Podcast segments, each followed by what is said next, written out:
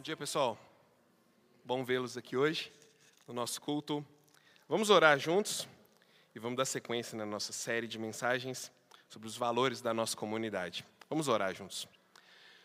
Senhor Deus, nós dependemos exclusivamente do Senhor por todos os caminhos que passarmos, sejam eles fáceis ou difíceis, nós confiamos que o Senhor está conosco e sabemos que o Senhor está conosco também, hoje de manhã. Nós te agradecemos por isso e te pedimos que as lembranças que vamos ouvir aqui e as verdades que vamos citar, que elas encontrem lugar em nossos corações, em nossa mente e na nossa prática cristã diária. Nos ajuda. Eu te peço em nome de Jesus. Amém. Pessoal, essa minissérie, né, no mês de julho, sobre os valores da nossa igreja, nós vamos falar hoje sobre teologia reformada centrada no Evangelho da Graça. Gente, como assim? O que é isso, né? Vamos ter uma aula hoje aqui? Não, nada disso, mas quando a gente planejou essa série sobre valores, qual era o objetivo? Enfatizar, realçar, trazer para maior visibilidade aquilo que é caro, que é valioso, precioso para a nossa igreja. Ou seja, aquilo que serve de referência no que diz respeito à tomada de decisão e à movimentação da nossa comunidade. A gente tem que ter uma base sólida. E a base está nos valores. Porém, esses valores, eles. Porém, não, e esses valores vão nos representar, como eu disse, tanto intelectualmente, cognitivamente, mas principalmente na nossa prática cristã no nosso dia a dia, aquilo que a gente faz como comunidade. E o meu objetivo hoje é dar para vocês uma breve explicação sobre o que é teologia reformada centrada no Evangelho da Graça. Por que, que eu falo breve? Hoje vai ser bem breve mesmo, porque em outubro nós vamos voltar nesse tema. Em outubro nós teremos uma outra minissérie baseada na reforma, celebrando a reforma protestante. Então, nós teremos várias pregações pregando as cinco solas que você vai ouvir aqui. Então, a gente vai ter um, um pano de fundo histórico muito maior do que o que eu vou dar para você hoje. Então, a gente vai apenas passar por cima para definir conceitos e aplicar esses conceitos à vida da comunidade. Em, em outubro, a gente volta e a gente dá uma mergulhada ali na reforma protestante. Se eu fosse você, eu não perderia. Não é porque eu que vou pregar, não, mas está ficando muito legal, viu? A série da, da reforma. Muito, muito interessante mesmo. Mas se você trouxe sua Bíblia, abre aí em 1 Timóteo, capítulo 4.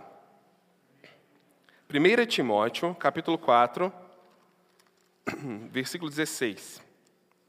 Nós estamos falando de teologia, sobre evangelho da graça, e eu vou começar com esses versículos, porque eles mostram para nós a importância do ensino da palavra e da fidelidade à palavra que é dado no Novo Testamento, o peso disso. Então, nós vamos ler alguns versículos para servirem de base para nós da importância da doutrina ou da palavra para nós, tá bom? Quando a gente fala doutrina, só um, um, um parênteses para ficar todo mundo na mesma página, o significado da palavra doutrina é ensino. É muito comum que se confunda doutrina com prática cristã. São duas coisas completamente diferentes. Doutrina, principalmente quando a gente ouve isso no Novo Testamento, diz respeito ao conjunto de ensinamentos dos apóstolos. Isso é o que a gente chama de doutrina. Quando alguém pergunta assim: qual é a doutrina da sua igreja? Ele vai estar te perguntando se na sua igreja pode usar saia, pode usar cabelo comprido, aquelas coisas todas, né? Se pode isso, aquilo. Porque provavelmente a pessoa não entendeu o que significa a palavra doutrina. Mas nós sabemos que é o ensino, o conjunto, o, o, o compêndio, digamos assim, da nossa fé. Tá bom? Então vamos lá. 1 Timóteo 4,16. Tem cuidado de você mesmo e da doutrina.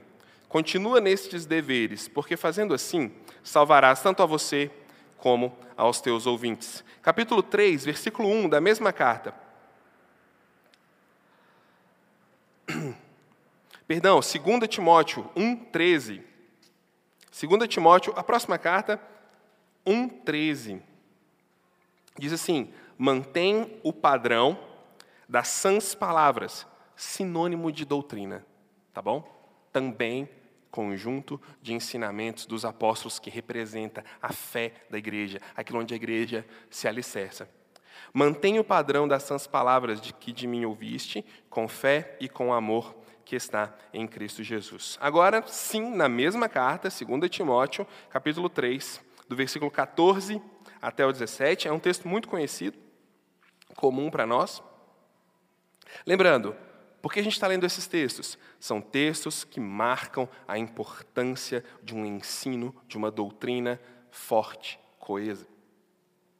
Tu, porém, permanece naquilo que aprendeste e de que foste inteirado, sabendo de quem o aprendeste e que desde a infância sabes as sagradas letras que podem tornar-te sábio para a salvação pela fé em Cristo Jesus. Paulo dando um lembrete para Timóteo de que ele já sabia o que ele precisava, ele na verdade tinha que se manter firme no que ele já sabia. E ele diz: toda a escritura é inspirada por Deus e tem utilidade, tem propósito. Para quê? Para o ensino, para a repreensão, para a correção e para a educação na justiça, a fim de que o homem de Deus seja perfeito e perfeitamente habilitado para toda boa obra. Ou seja, permanecer fiel à doutrina, a esse conjunto de ensinos, é algo extremamente importante pois disso depende a transformação da igreja, a continuidade da igreja, a maneira como, lá nos seus. Nas suas questões pessoais, você interage com Deus e com a realidade de Deus, ela tem a ver com a força da doutrina em que nós acreditamos. Só que simplesmente ler esses versículos ou realçar isso e dizer isso é muito importante, isso é muito legal, ok, a gente pode fazer isso, mas a gente precisa de uma ferramenta, de um sistema que nos ajude a olhar com mais facilidade para aquilo que vem sobre nós, aquilo que está em nós e comparar com a doutrina de Cristo. Teologia reformada tem a ver com isso, eu vou explicar para você.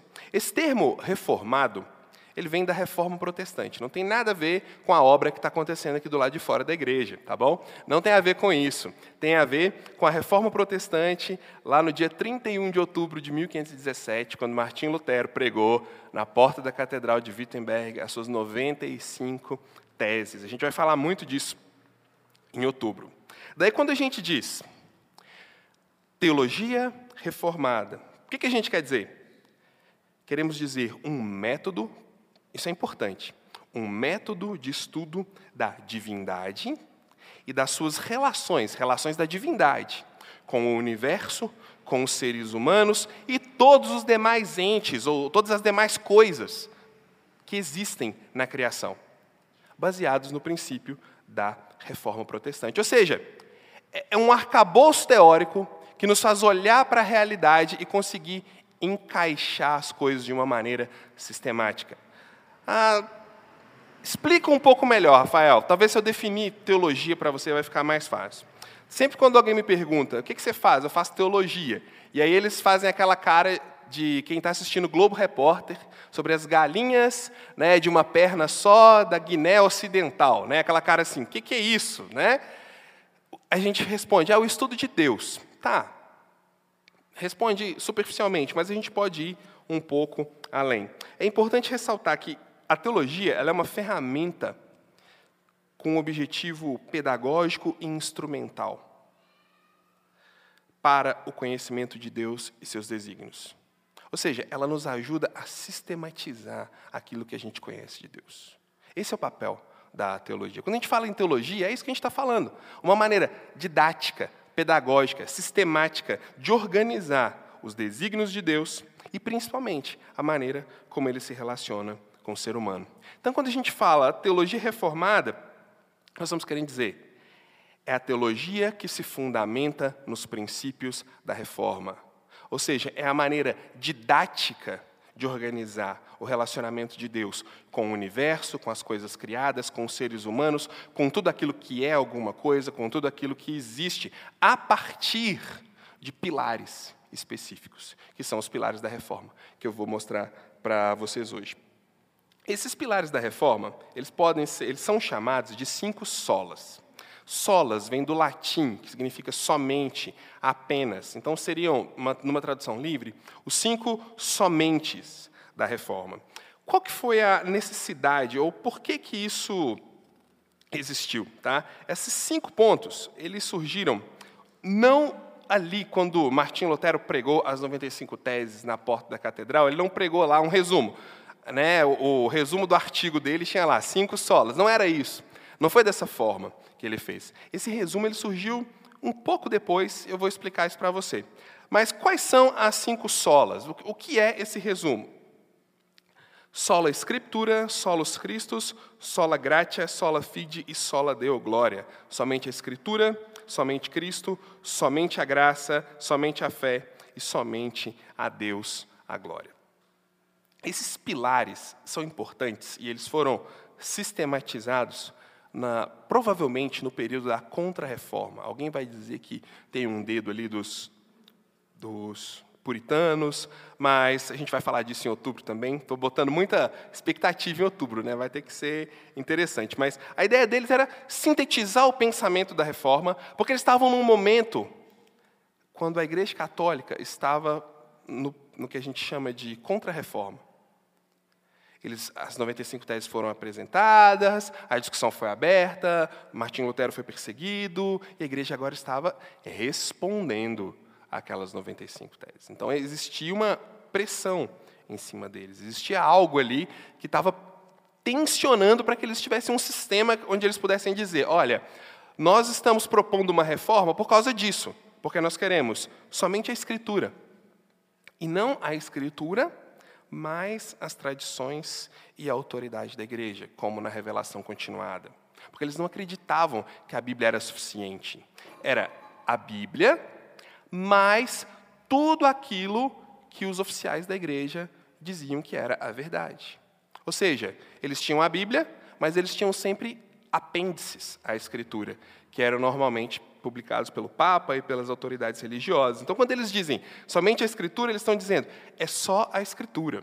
Já temos na Bíblia tudo o que nós precisamos para entender o relacionamento de Deus conosco e com a realidade. Somente Cristo, solos Cristos, eles estão dizendo somente Jesus, e não Jesus mais os sacerdotes e o sacrifício da missa. Não sei se você já reparou, mas toda vez que nós fazemos a ceia aqui na igreja, a gente repete o significado da ceia.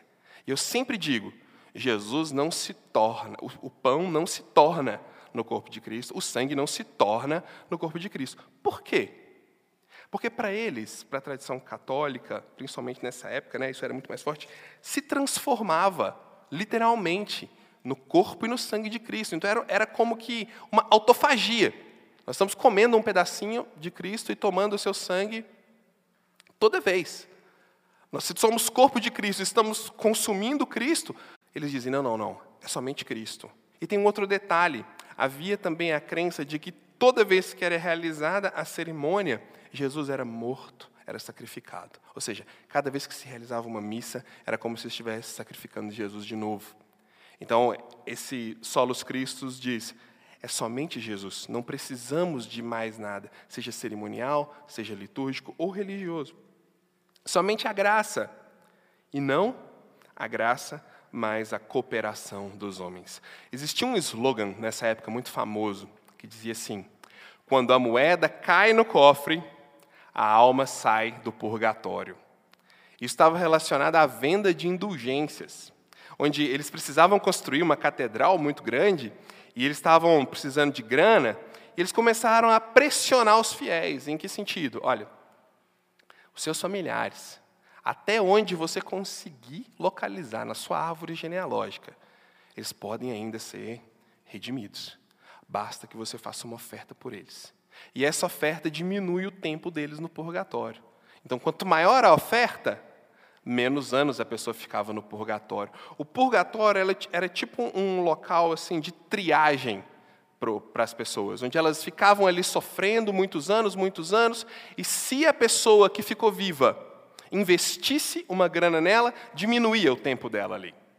E eles dizem: não, isso somente a graça.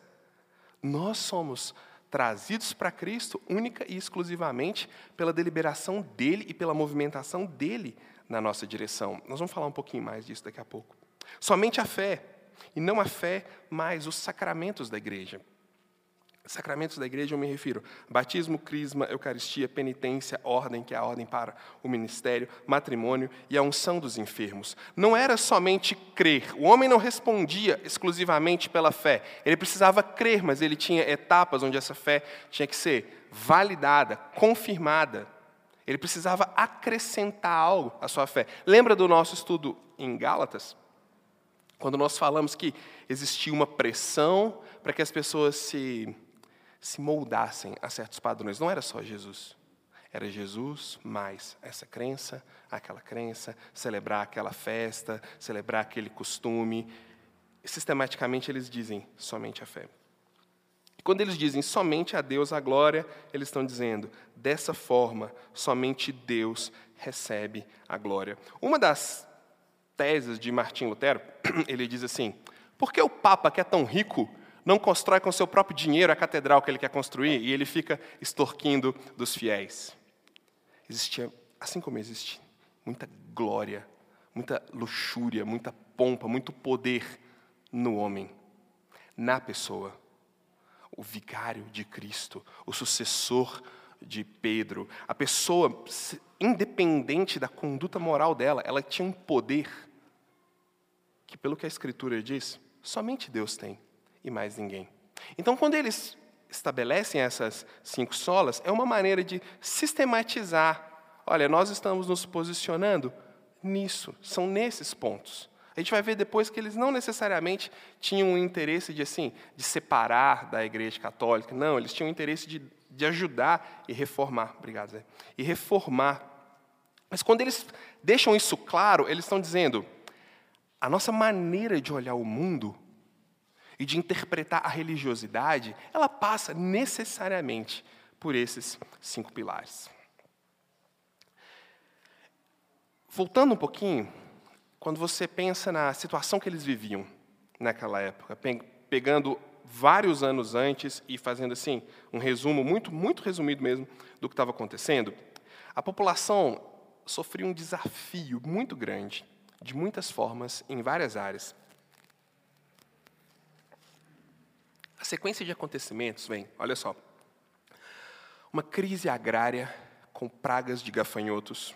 Aconteceu algum período antes, tanto que eles achavam que era o juízo final, de tão, de tão grande que eram os gafanhotos que atacaram as searas da, da Europa, fome.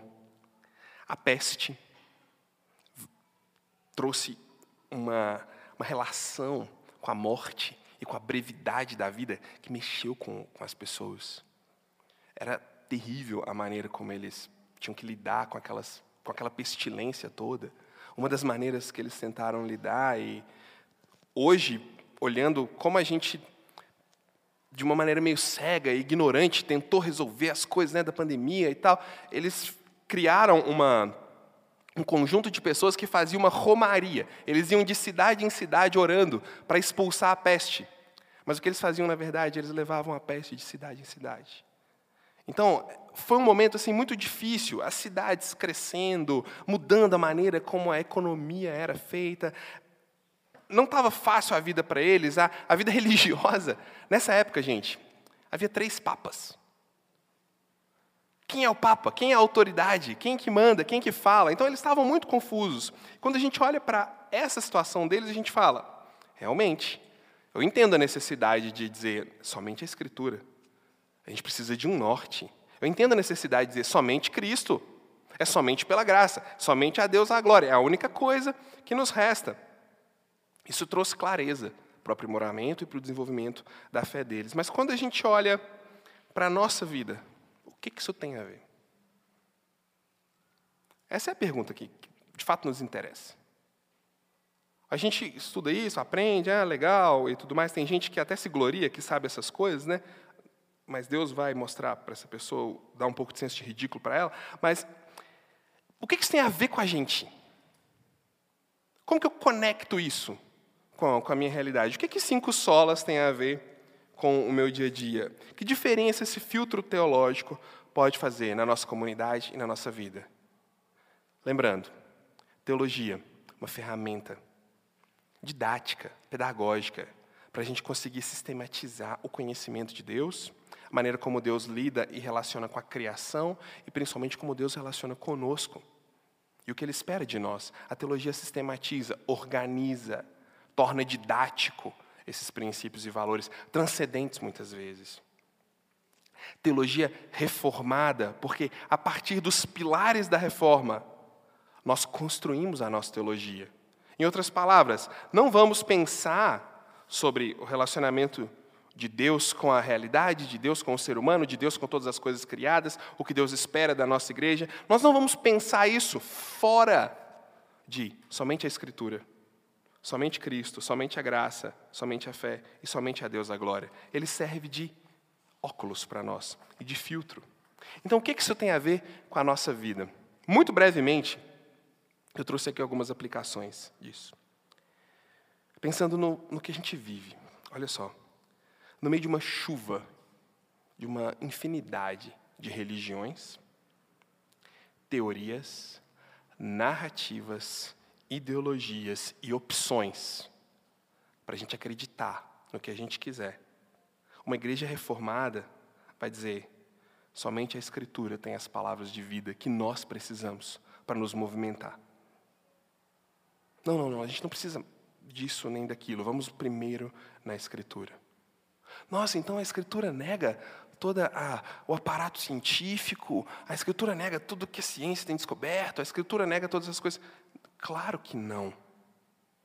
Mas quando nós dizemos somente a Escritura, nós dizemos, vamos olhar para a Escritura e vamos ver o que ela diz sobre a nossa vida. E vamos nos alegrar com aquilo que tem sido produzido a partir da inteligência que o próprio Deus deu ao homem. Mas quando dizemos somente a Escritura, nós vamos olhar para a Escritura primeiro. Acontece muito, eu escuto, não na nossa comunidade, mas nos meus networks, assim, a pessoa às vezes chega felizona, sabe?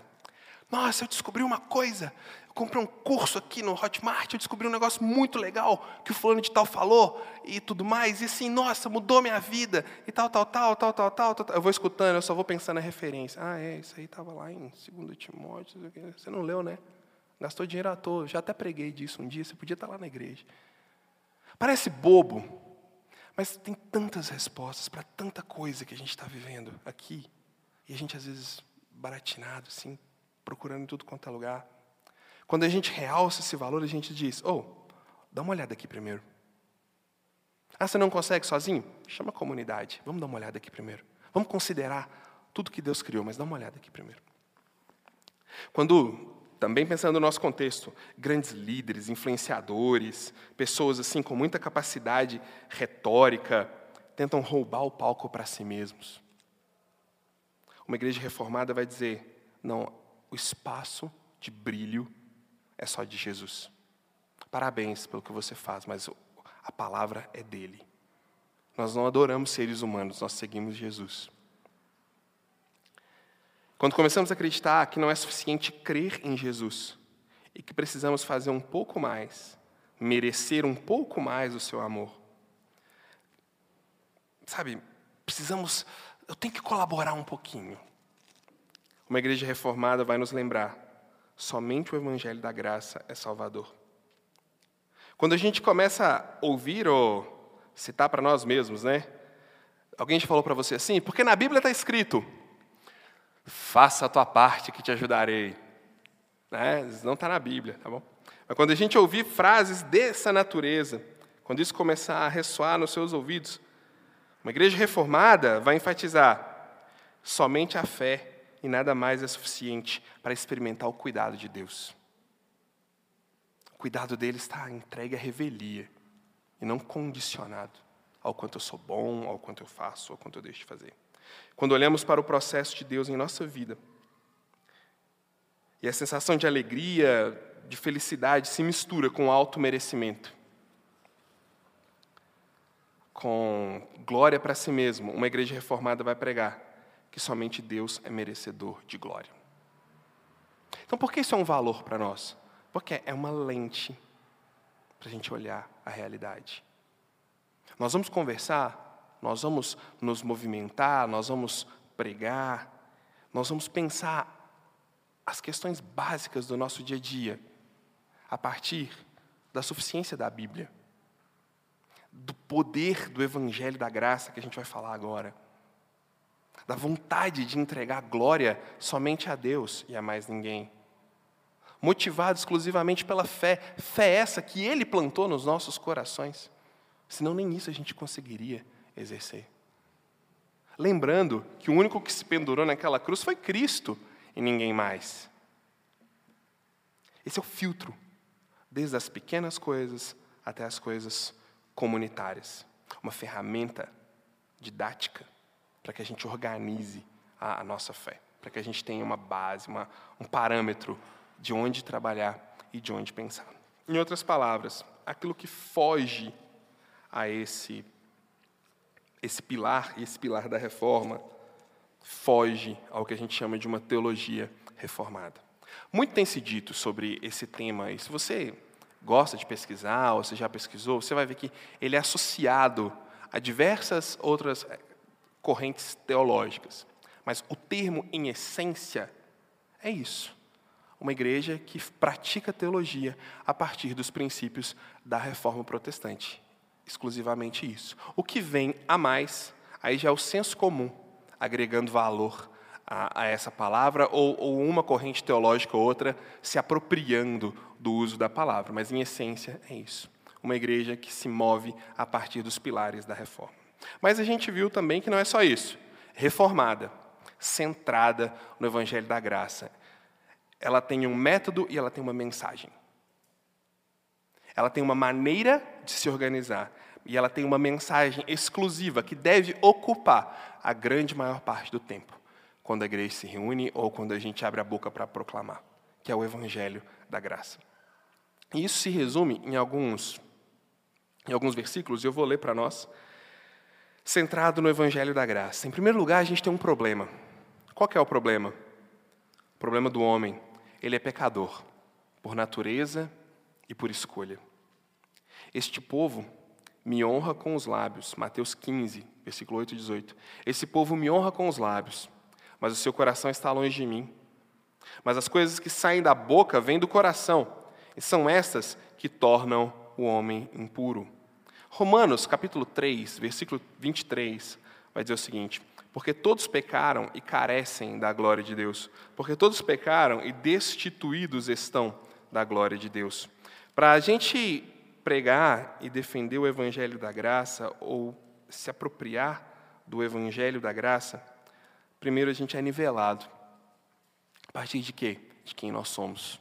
Todos destituídos de glória, da presença de Deus, de um relacionamento com Deus e pecando, não necessariamente daquilo que vem de fora. Sabe aqueles desenhos da Disney, né? Tem um capetinho aqui de um lado te atentando e um anjinho aqui te colocando para fazer o bem. Não necessariamente porque tem alguém enfiando um garfinho para que a gente cometa erros, mas porque vem de dentro do nosso coração.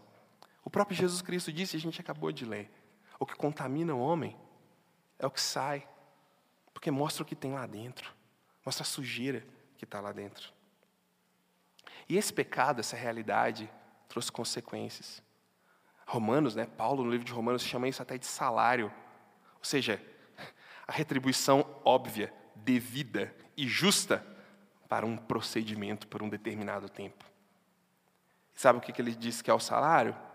Morte. Romanos capítulo 6, versículo 23. Ele diz: o salário do pecado é a morte, mas o dom gratuito de Deus é a vida eterna em Cristo Jesus, nosso Senhor. A dificuldade disso é que a gente quer ser muito independente de Deus. Por isso que teve esse reboliço histórico gigantesco. Porque a nossa tendência é construir sistemas e mais sistemas para mostrar, olha como a gente consegue. Olha como a gente louva direitinho. Olha como a gente faz as coisas certas. Olha só, a gente não mata, não rouba. A gente é muito bom. A gente merece. Essa é a nossa maior dificuldade, tentar ser independente de Deus. Mas o Evangelho da Graça, ele começa quando a gente olha para nós mesmos e vê: Uau, realmente. E todo mundo tem algo assim. Todo mundo tem alguma coisa assim. É, eu tento, tento, tento. Eu faço, faço, faço. Já fiz de tudo, mas isso eu não consigo. Se, se você não tem nenhuma área da sua vida assim, parabéns. Você está sentado na cadeira do lado de Jesus já, e não sabia. Porque isso é o que faz a gente precisar de Jesus. É isso é o que faz Jesus olhar para a gente e falar: Uau, eu preciso dar um pouco de amor para essa pessoa, porque realmente ela não consegue. É aí que começa o Evangelho da Graça. A solução de Deus, Jesus. A reconciliação entre Deus e o homem. Jesus se torna carne. Jesus se torna vivo e vive entre nós. Deus tornou-se homem, carne e viveu entre nós. E vimos, testemunhamos Sua glória, Sua movimentação. Foi levantado diante de nós, pendurado numa cruz. Como homem, viveu uma vida perfeita, sem pecado, cumpriu toda a lei de Deus, não foi encontrada falha nenhuma na sua vida. Sua vida e sua morte satisfizeram a justiça e a ira de Deus, de forma que quando Deus olha para o sacrifício de Jesus, ele já não se lembra mais da nossa pobreza e da nossa maldade, porque o sacrifício dele cobre quem nós somos. Por isso, Jesus fez a grande troca: o justo pelos injustos. Aquele que não pecou por aqueles que são e representam, em essência, o pecado. Jesus retirou o pecado do homem e deu a ele sua retidão. Ele se tornou a propiciação por nossos pecados, ele pagou a dívida. De forma que hoje, quando Deus olha para nós, graças a Jesus Cristo, Ele não vê quem eu sou. Ele não vê quem você é. Ele vê quem Cristo é e a justiça dele imputada, outorgada a nós. A boa notícia, então, é que o caminho para Deus foi aberto em Jesus Cristo e o reino de Deus chegou. Paulo, em Romanos, vai nos dizer também: o amor de Deus é provado, certificado por nós, porque quando a gente ainda era fraco, Jesus Cristo morreu por nós e reestabeleceu a comunhão entre nós e Deus, sendo um pacificador entre nós e Deus. E esse é o caminho. Não é pela opulência das nossas obras, pelo tamanho das nossas realizações,